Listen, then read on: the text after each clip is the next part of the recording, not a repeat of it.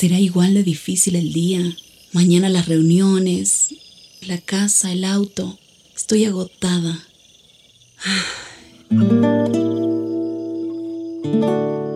No importa cuántas cosas me hayan angustiado hoy.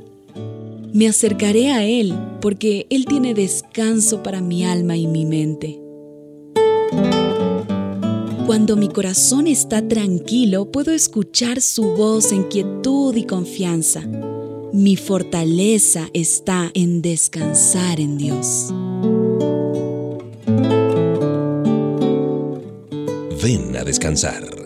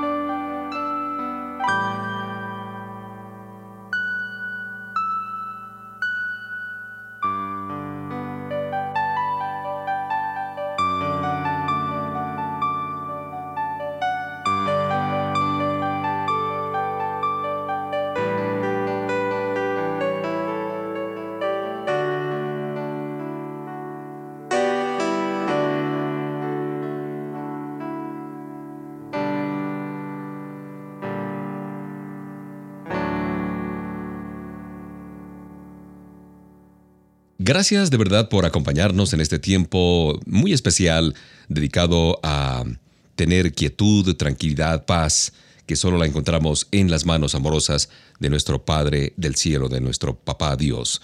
Te doy la bienvenida con un abrazo especial aquí a Ven a Descansar en la programación de HCJB. Esta es la historia de un hombre que se sentía atrapado por la pobreza, por la limitación económica, de modo que buscó superarse a través de sus estudios y un buen empleo. Años después de haberse entregado de lleno al trabajo, aún no podía salir de abajo. Aquellas largas horas de sacrificio personal no fueron suficientes para lograr sus anheladas metas. Y para colmo perdió su empleo. Con tantas frustraciones y decepciones, sufrió una verdadera crisis personal tan fuerte que sintió el irresistible impulso de acabar con todo. Obviamente este hombre no pudo satisfacer sus deseos. Las respuestas para su vida no fueron tan fáciles como él había esperado, y ahora se sentía aún más defraudado por no haber sabido cómo resolver sus problemas personales a raíz justamente del desempleo. Estaba resignado a la idea de que la vida le había derrotado.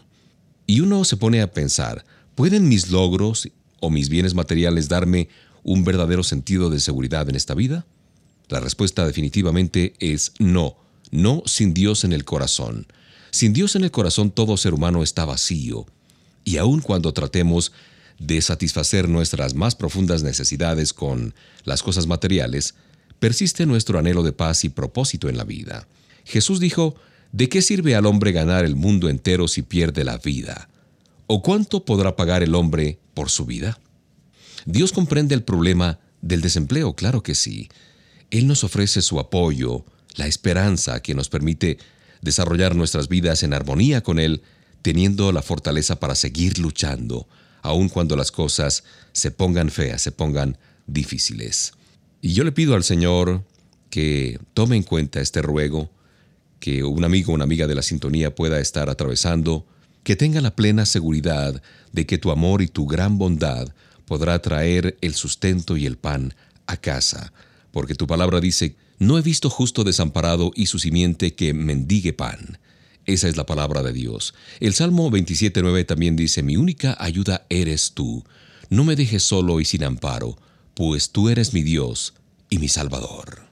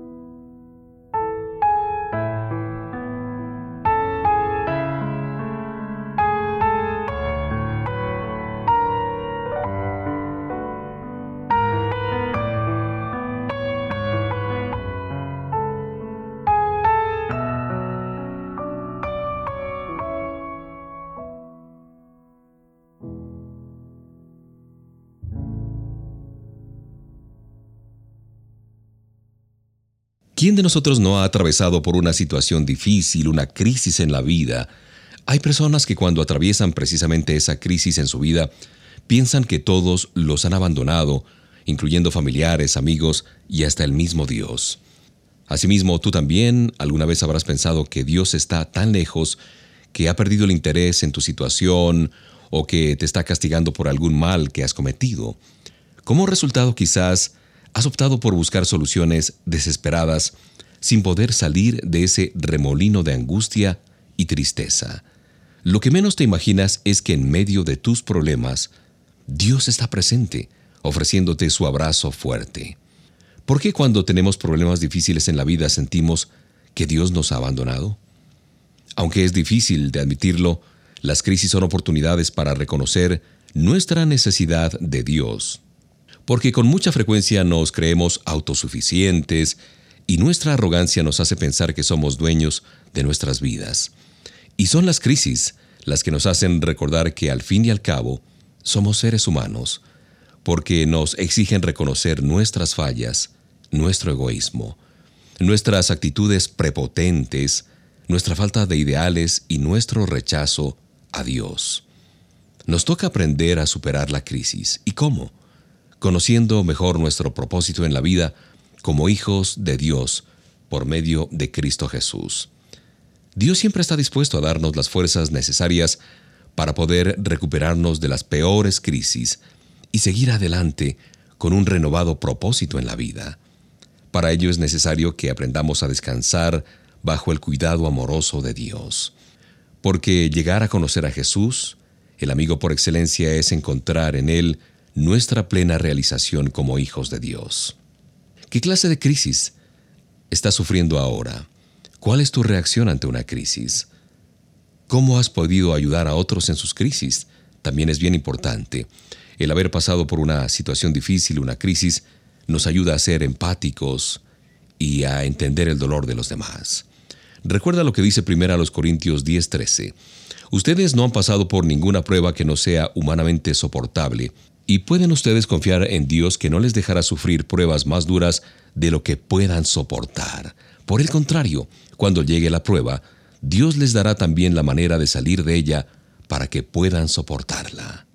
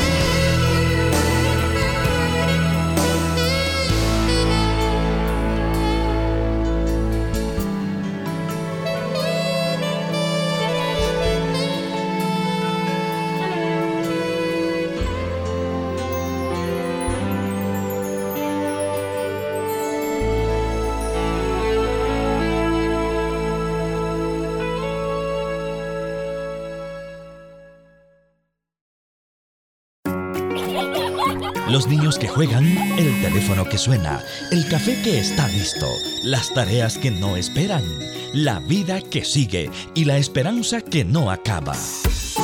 HCJB está contigo en todo momento. Es tu compañía. Es la voz que te desafía y anima. Es la voz que tiene un consejo oportuno para ti.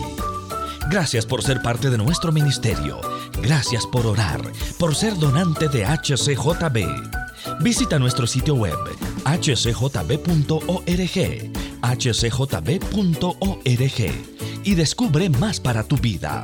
Descubre que en Dios hay esperanza.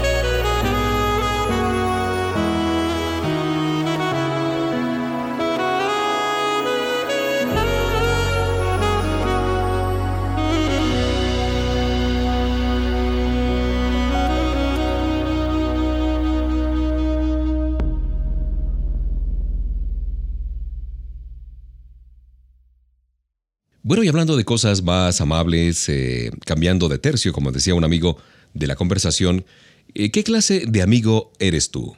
¿Qué clase de amigo soy?